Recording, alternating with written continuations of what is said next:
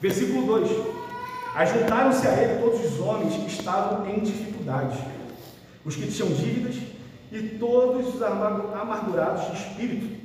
E Davi se tornou o chefe deles e havia com eles uns 400 homens. Meus irmãos, é muito interessante esse versículo 2, porque como nós vemos Davi sendo ungido lá por Samuel, derrotando os gigantes Golias, nós pensamos, Davi será um de batalhas. E de fato ele é. Ele já demonstrou isso. Davi terá um grande exército, um exército de homens honrosos, homens valentes. Só que não é o que nós encontramos aqui. Nós vemos Davi já montando o exército, só que é um exército composto por soldados marginalizados, párias da sociedade, pessoas endividadas, pessoas que não sabiam o que fazer com as suas vidas. Porque se fossem pessoas honradas, estariam aonde? No exército de Saul, na guarda real. Mas não. Davi abre um alistamento e recruta os capazes da sociedade, aqueles que ninguém quer. E é muito interessante pensar nesse contraste do rei de Israel, tendo um exército totalmente desonroso. É um contraste muito, muito interessante, porque ele deveria ter um exército muito forte.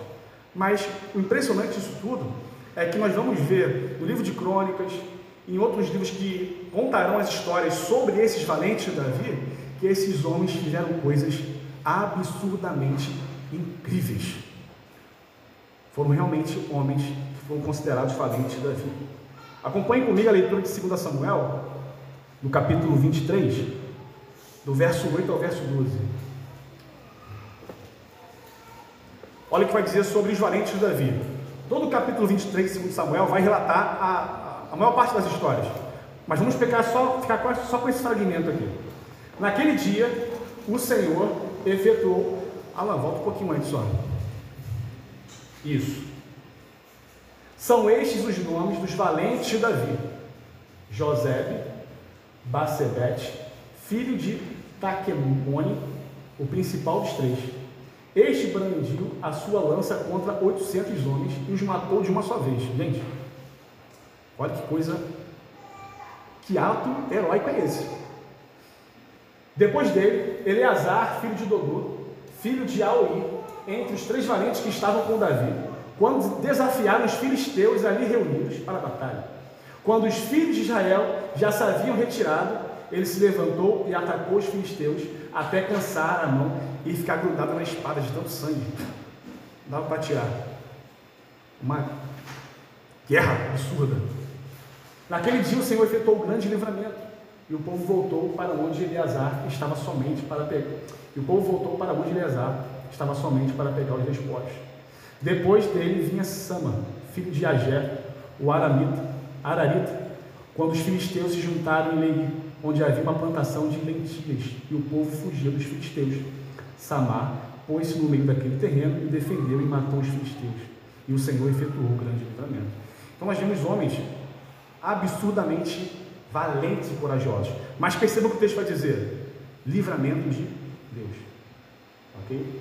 Não são homens valentes por si só. É Deus dando uma coragem absurdamente incrível para esses homens, para serem guerreiros do exército de Davi. O ponto que eu queria trazer nesse texto aqui agora é um contraste entre esse exército marginal de Davi fazendo coisas incríveis e depois se tornando o exército da guarda real, e ao mesmo tempo o ministério de Jesus, que não foi composto por discípulos eruditos, intelectuais absurdos, homens com muito destaque. É uma loucura perceber os discípulos de Jesus. Dentre eles, por exemplo, nós temos um cobrador de impostos, que era um homem odiado pelos judeus. Nós temos homens que eram estáveis, inconsistentes muitas vezes, e outras vezes extremamente medrosos.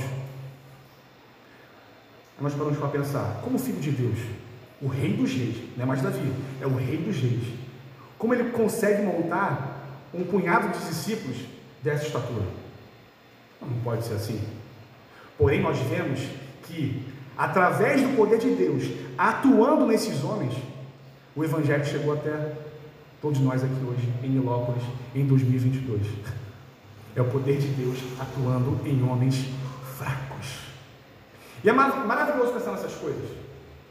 Se formos pensar, por exemplo, na igreja, como a igreja do Senhor pode ser ela tem que ser incrível, composta de pessoas incríveis, que manuseam muito bem as escrituras, pessoas santas impecáveis.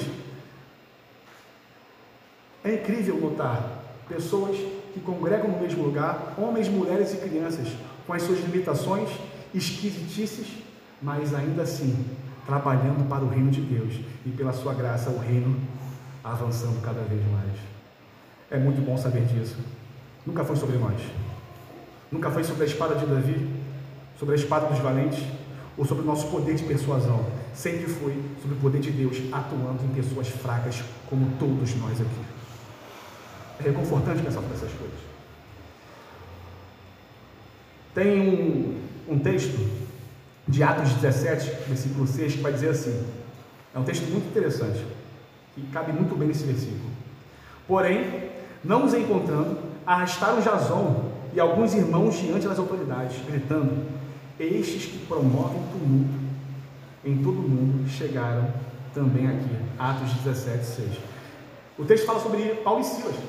Quando Paulo e Silas chegam na cidade, estão dizendo: Ó, esses homens que estão perturbando o mundo aí, Chegou aqui agora, prenda esses homens, expulsem esses homens. Apenas dois homens foram conhecidos por perturbar, tumultuar o mundo. Não com bagunças, não com uma palavra vazia, mas somente com o Evangelho do Senhor Jesus Cristo.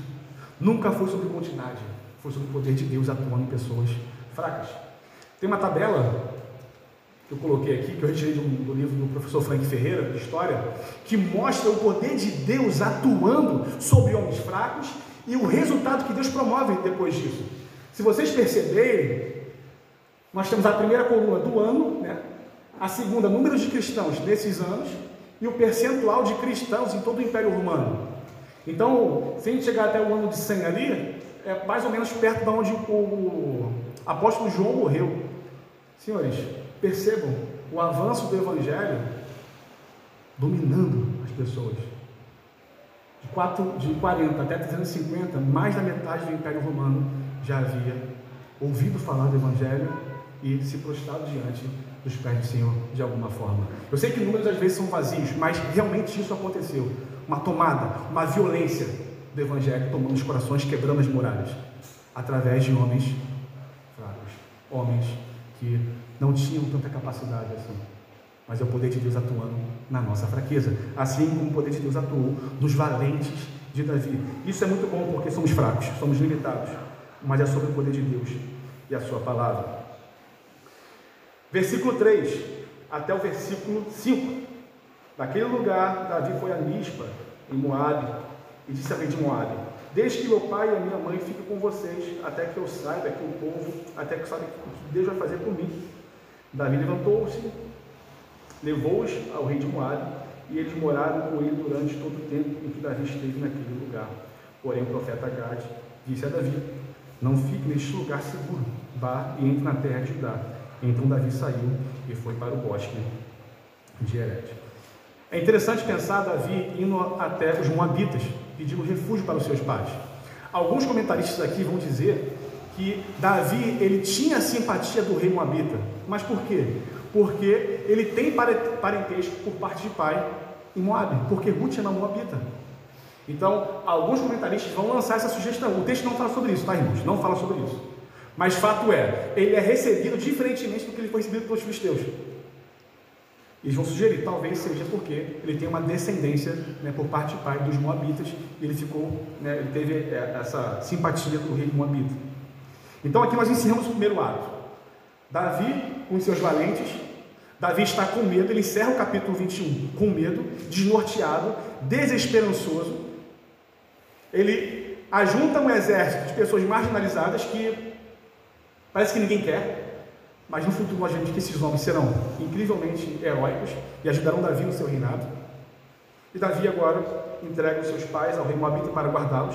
E na segunda cena nós vemos agora o caos em Israel. Vamos ler o verso 6 até o verso 9. Até o verso 8, perdão. Vamos ler esse fragmento. Saul ficou sabendo que Davi e os homens que o acompanhavam foram descobertos. Saul se encontrava em Gibeá, debaixo de uma árvore, de um arvoredo, numa colina, com sua lança na mão. e todos os seus servos estavam com ele. Saul disse aos servos que o rodeavam: Escutem, filhos de Benjamim, será que o filho de Jessé dará também a todos vocês terras e vinhas, e fará de todos vocês chefe de milhares, chefe de centenas, para que todos vocês tenham conspirado contra mim? Não houve ninguém que me avisasse que meu filho fez aliança com o filho de Jessé. Não há nenhum de vocês que tenha pena de mim e me conte que o meu filho instigou contra mim o meu servo para me armar ciladas, como se vê neste dia. O primeiro aspecto dessa cena parece um detalhe que passa desapercebido, mas ele vai dizer no versículo 6 que Saul está com a sua lança. O comentarista bíblico vai dizer o seguinte: essa cena é sinistra. Ver Saul com uma lança aponta para muitas coisas. É sinistro ver Saul com uma lança. E a pergunta que nós fazemos é: por que é tão sinistro assim? Primeiro texto, 1 Samuel 18, versículo 10 e 11. Olha o que nós vemos: a lança de Saul. No dia seguinte, um espírito mau, vindo da parte de Deus, se apossou de Saul, que teve uma crise de raiva em sua casa. Davi, como nos outros dias, dedilhava a arma. Saul, porém, tinha na mão uma lança, que ele atirou pensando assim: encravarei Davi na parede. Porém, Davi se desviou dele por duas vezes. Próximo texto, 1 Samuel, no próximo capítulo 19. Mesma coisa. E o espírito mau enviado da parte do Senhor veio sobre Saul. Ele estava sentado em sua casa com a sua lança na mão, enquanto Davi dedilhava a harpa. Saul tentou encravar Davi na parede, porém ele se desviou e a lança foi e a lança foi se encravar na parede. Então Davi fugiu e escapou. No próximo capítulo, 1 Samuel, capítulo 20, verso 33. Então Saul atirou a sua lança contra Jonathan para matá-lo. Com isso, Jonatas entendeu que de fato seu pai havia decidido matar Davi. A lança de Saul representa a morte. Ele não tem milímetro de lançar sua lança sobre quem quer que for, seja no seu genro, seja no seu filho. Se ele está apossado de ira, ele faz aquilo que ele quer com a sua lança. Então, ver Saul embaixo de uma árvore e com a lança na mão, nós já temos um cenário de Saul tomado de ódio, cego de raiva, de ira, apossado pelo seu pecado, e a única coisa que ele consegue perceber é morte sangue, eu preciso matar Davi, e quem está na minha frente irá morrer. Um homem está apossado de ira. Nós já vemos isso em Saul, no momento que o Espírito de Deus se retira dele. Ele já é tomado de, de uma ira, de uma perturbação da mente, que Saul é capaz de fazer qualquer coisa para ter aquilo que ele quer.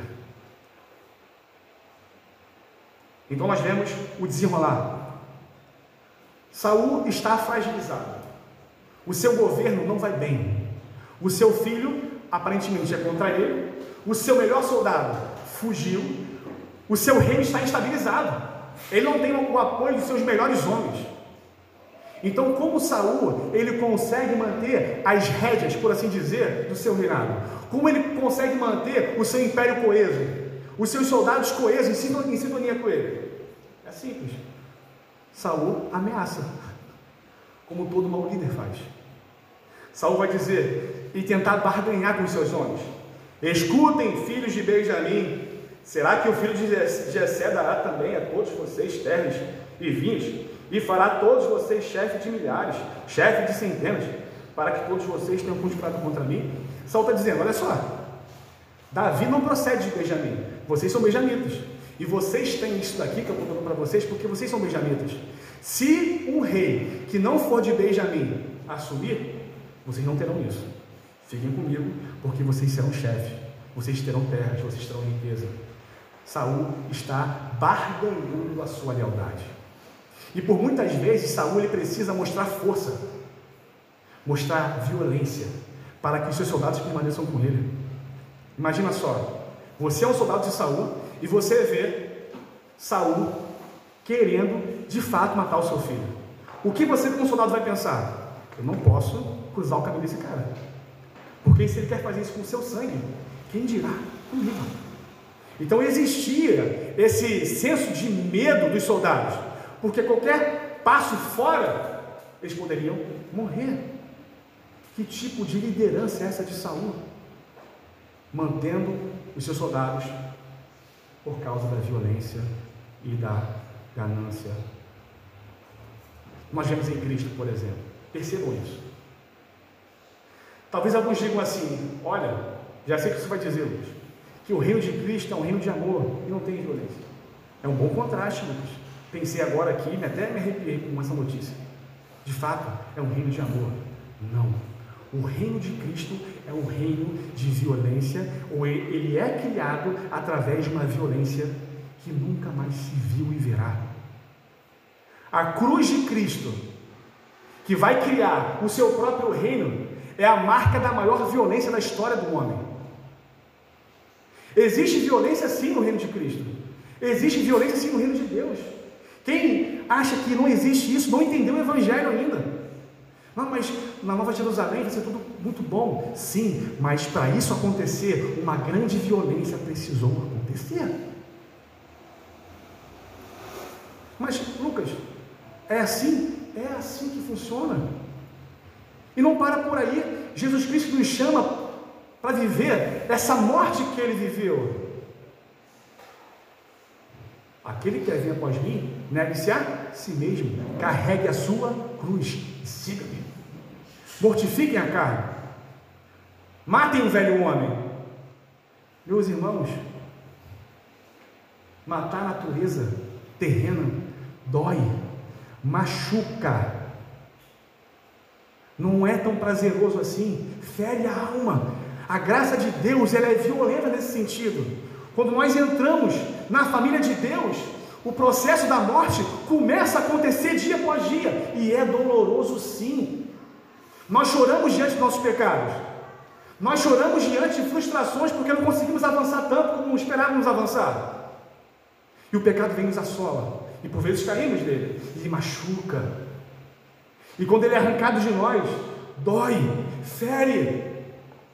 Mas é o processo que Cristo nos convida. Porém, o reino de Deus, apesar de ser criado com violência, a base dele é o amor. Porque Deus amou o mundo de tal maneira que entregou o seu Filho para todo aquele que não pereça, mas tenha vida eterna. A violência existe em nossa alma, em nosso coração, mas não é uma violência de controle, é uma violência para que, dia após dia, nos tornemos semelhantes ao Filho de Deus, sendo revestidos à imagem do seu Criador, como dizem Colossenses, e isso machuca. Precisa ficar claro isso, isso machuca, dói a alma, existe choro. O pregador Batista Paul vai dizer o seguinte, no seu sermão mais conhecido, que foi intitulado por nós brasileiros como pregação chocante. Ele vai dizer assim: Olha só, se eu chegasse aqui para vocês e dissesse, eu acabei de ser atropelado por um caminhão, eu estava atravessando a rua, veio um caminhão, me deu uma pancada, eu fui jogado a 30 metros depois, dando vários saltos mortais, caí, me levantei, pô, estou aqui agora, bonitinho, arrumado, meu cabelo está até tranquilo. As pessoas diriam, não, você está mentindo. Por quê? Porque eu não vejo marca de violência. E a, minha, a mesma pergunta que nós fazemos hoje essa noite: onde estão as marcas dessa violência que a graça faz na nossa vida? O abandono de pecado, a renovação da nova natureza. Hã? Onde está o choro pelos pecados? O John Owen, no seu livro A Mortificação do Pecado, ele vai dizer: assim como o crente ele peca e sente a tristeza, ele precisa sentir aquilo. Ele não tem que buscar fugir daquilo dizendo, não, eu não quero sentir culpa, eu não quero sentir tristeza, não, isso não pertence a mim. Ele precisa, porque é a marca da graça de Deus. Onde estão as nossas marcas? Paulo vai dizer aos Colossenses: Olha, eu carrego no meu corpo o que resta das aflições de Cristo, em favor do seu corpo, que é a igreja. Que é o nosso corpo tem muitas marcas de testemunho do reino de Deus. Tem uma frase muito interessante, que é de Napoleão Bonaparte, que ele vai dizer assim: Alexandre, César, Carlos Magno e eu mesmo fundamos impérios, mas a base de que firmamos as criações do nosso gênero? A base da força. Só Jesus Cristo fundou seu reino à base do amor. E até hoje milhões de homens morreriam por ele. Muito interessante essa percepção. e Napoleão. A violência acontece na cruz para que o amor invada os nossos corações plenamente. Continuando o texto. Na fala de, de Saul, nós vemos muitos detalhes que são mentirosos. Eu não sei se Saul ele está tão convencido do seu mal que ele está cego para aquilo. Já viram pessoas assim que estão cegas de ódio, falam qualquer coisa e acreditam naquilo? Ou não sei se ele realmente está inventando uma mentira para poder fazer os seus atos, criando argumentos que não existem para poder embasar sua atitude. Mas ele vai dizer, por exemplo, que Jonathan se aliou a Davi para fazer um conluio. Não, ele não faz isso. Jonathan faz uma aliança com Davi, faz um pacto com Davi, mas não tem nada a ver com isso. É uma aliança muito maior do que essa e não tem a ver com destronar o seu pai do trono, mas para preservar principalmente a vida do seu amigo, do seu amigo Davi. Jonathan, se for possível, entrega a vida dele para o seu amigo. Outra coisa no texto que é uma percepção interessante é que Saul não fala de Davi pelo seu nome, mas fala filho de Jessé. Alguns comentaristas vão dizer que isso é um desprezo que Saul tem por Davi. Eu não quero falar o nome desse, desse rapaz. Vamos falar o nome do pai dele. Aquele lá. Conhece aquele rapaz lá? O filho da fulana? Ele não fala o nome. Tanto é que ele aparentemente despreza Davi, não chamando ele pelo nome. E o Doeg, em seguida, ele entra nisso com Davi, dizendo: Olha, eu sei onde está o filho de Jessé diferentemente do que Aimeleque vai fazer, chamando Davi pelo seu próprio nome. É Davi, é o nosso sucessor, é o seu genro. Então nós temos esses detalhes que são importantes no texto. Caminhando, ainda na segunda cena, indo já para o final dela, nós temos agora algo que eu quero convidar vocês a, a imaginar isso. Usem, eu encorajo vocês agora a fazerem isso. Usem a mente. Tenta imaginar o cenário. Se quiser, pode fechar os olhos, não com uma, um misticismo aqui. Mas para tentar imaginar o cenário que está acontecendo aqui agora, para a gente poder ter um, uma percepção da malignidade, da malignidade de Saul. Olha o que ele vai fazer. Doeg, versículo 9, o Edomita, também estava com os servos de Saul. Disse: Eu vi o filho de Jessé chegar a Nob para falar com Emelec, filho de Aitube a pedido dele, Aimeleque consultou o Senhor. Também ele deu mantimento e a espada de Golias, o filisteu. Então o rei mandou chamar o sacerdote Aimeleque, filho de Aitube, e toda a casa de seu pai, a saber, os sacerdotes que estavam em Nob.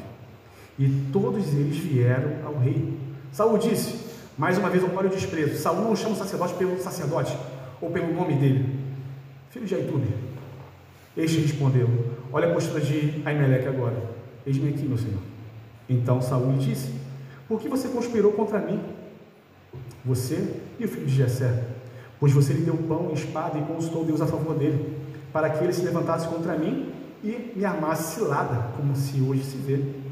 Aimeleque respondeu ao rei: E quem entre todos os seus servos é tão fiel quanto Davi, o genro do rei, chefe da sua guarda pessoal e honrado em sua casa? Por acaso foi a primeira vez que consultei Deus em favor dele? Não que o rei jamais acuse esse teu servo, nem ninguém da casa de meu pai, pois este seu servo de nada soube de tudo isso, nem muito nem pouco. O rei respondeu: Aimeleque, você certamente morrerá, você e toda a casa de seu pai.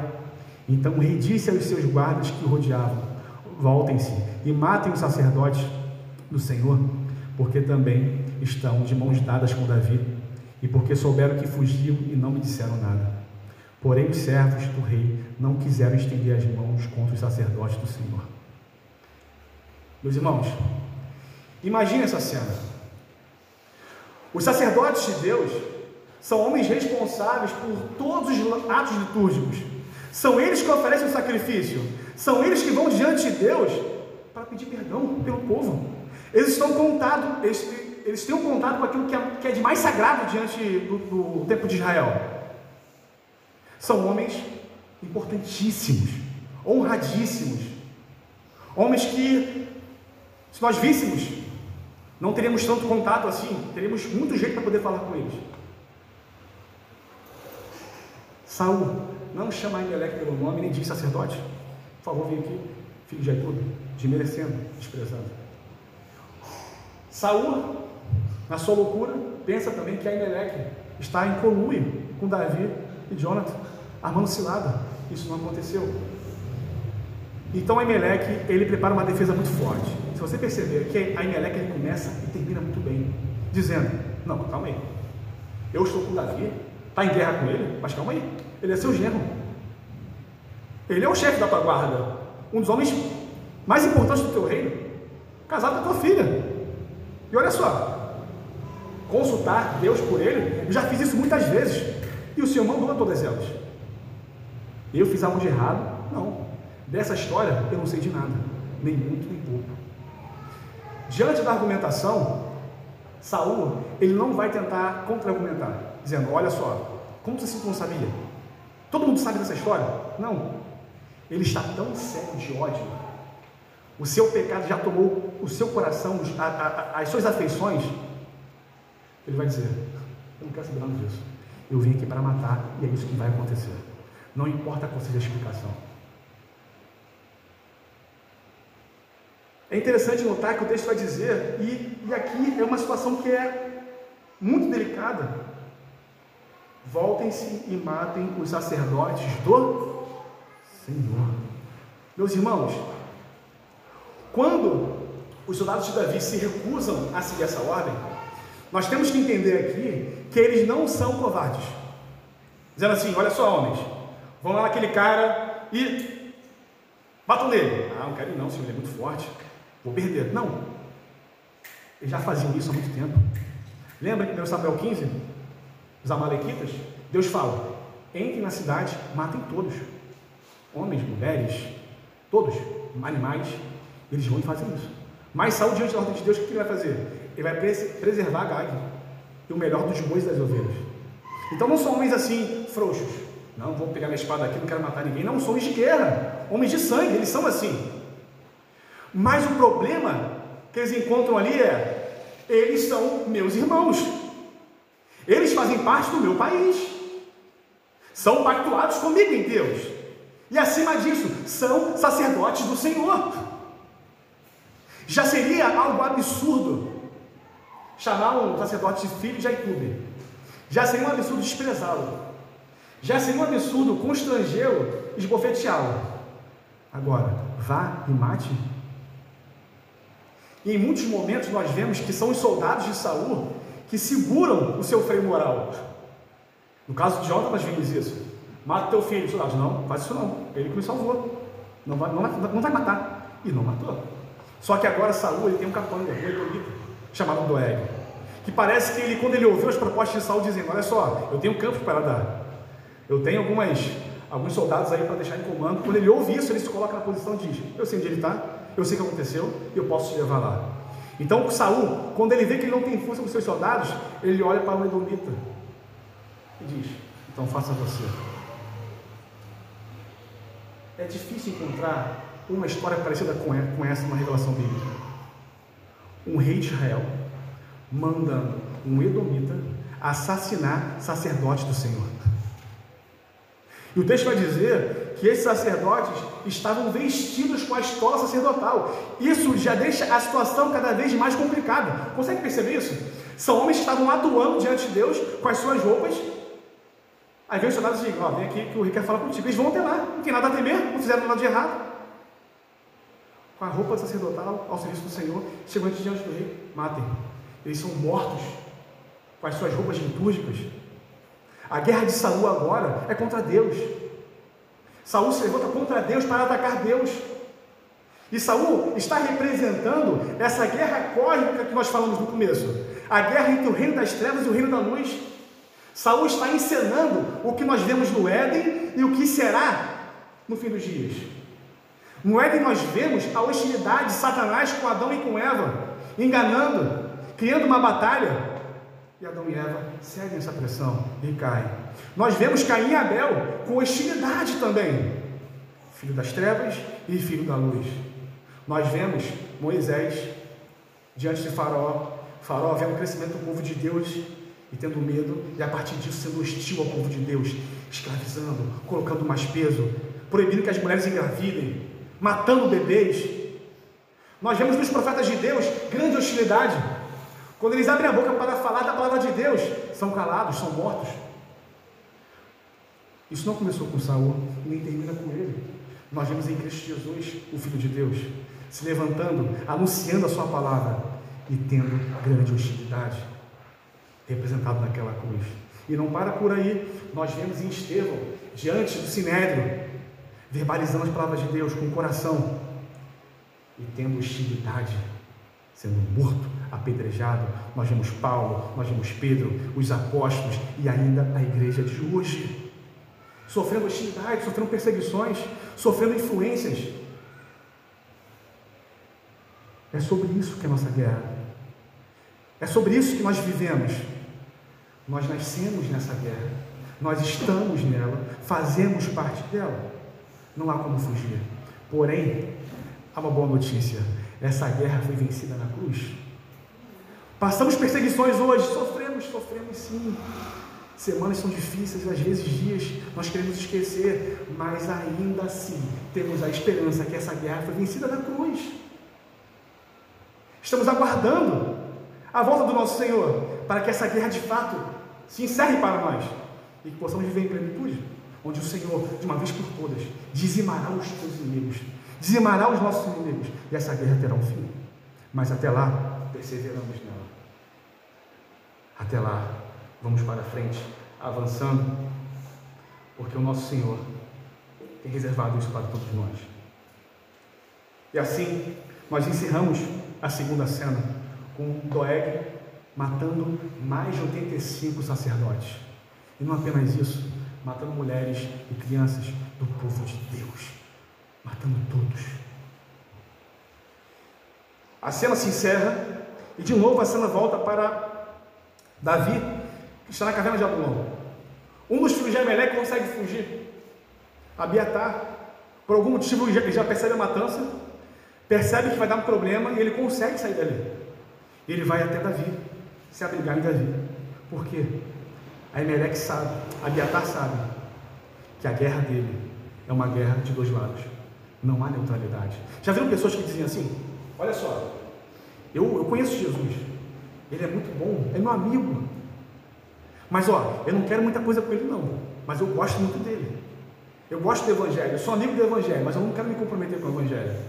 Você pensa assim: olha, essa pessoa ela está quase no Evangelho, mas dentro da, da realidade bíblica, ela está totalmente fora do Evangelho. Porque não existe meio termo. Ou ele é Senhor sobre tudo, ou sobre nada. Ou ele governa a nossa vida? Não. Ou nós o amamos de fato, ou não existe neutralidade e parcialidade. Então, Abiatar, ele entra no governo de Adulão e diz assim ao texto, versículo 20 ao versículo 23.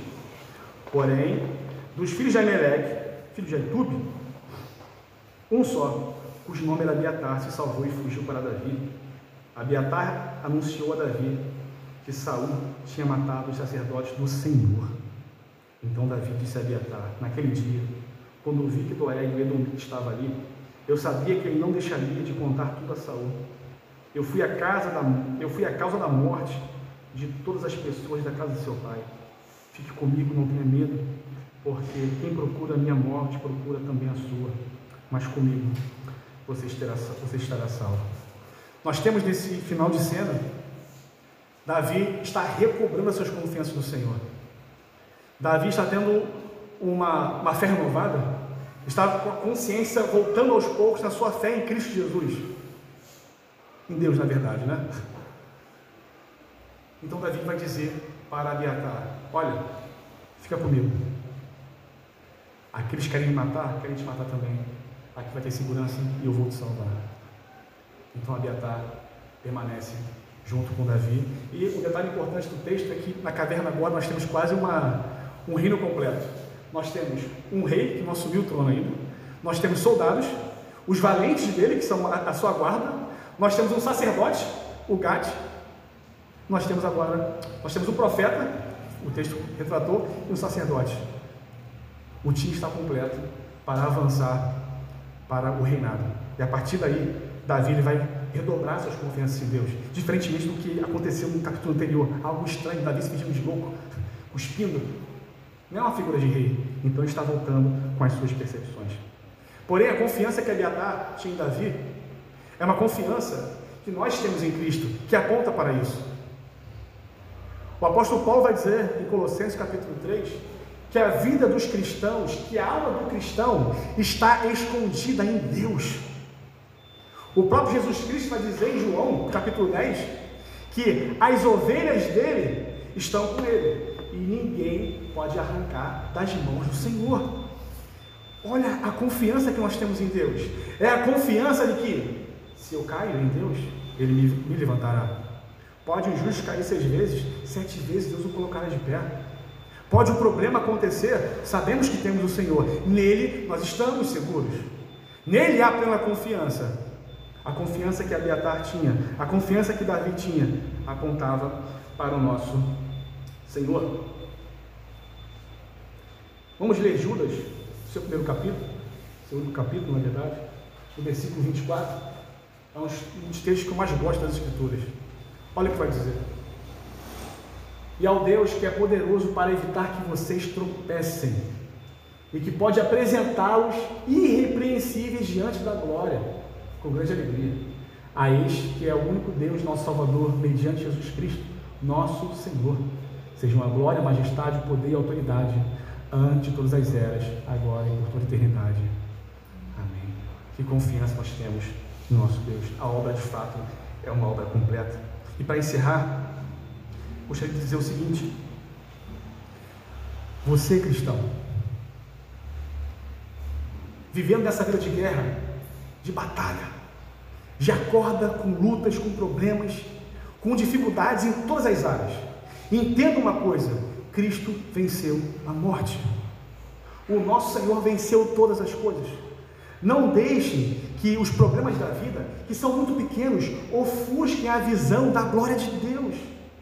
Sejamos como Paulo, em 2 Coríntios capítulo 4, olhando para as coisas que não se vê, porque elas são eternas, não são passageiras. Fixando nossos olhos na eternidade. Então não, não permita que o abafamento do mundo em relação à nossa vida ofusque a alegria da salvação, a perseverança.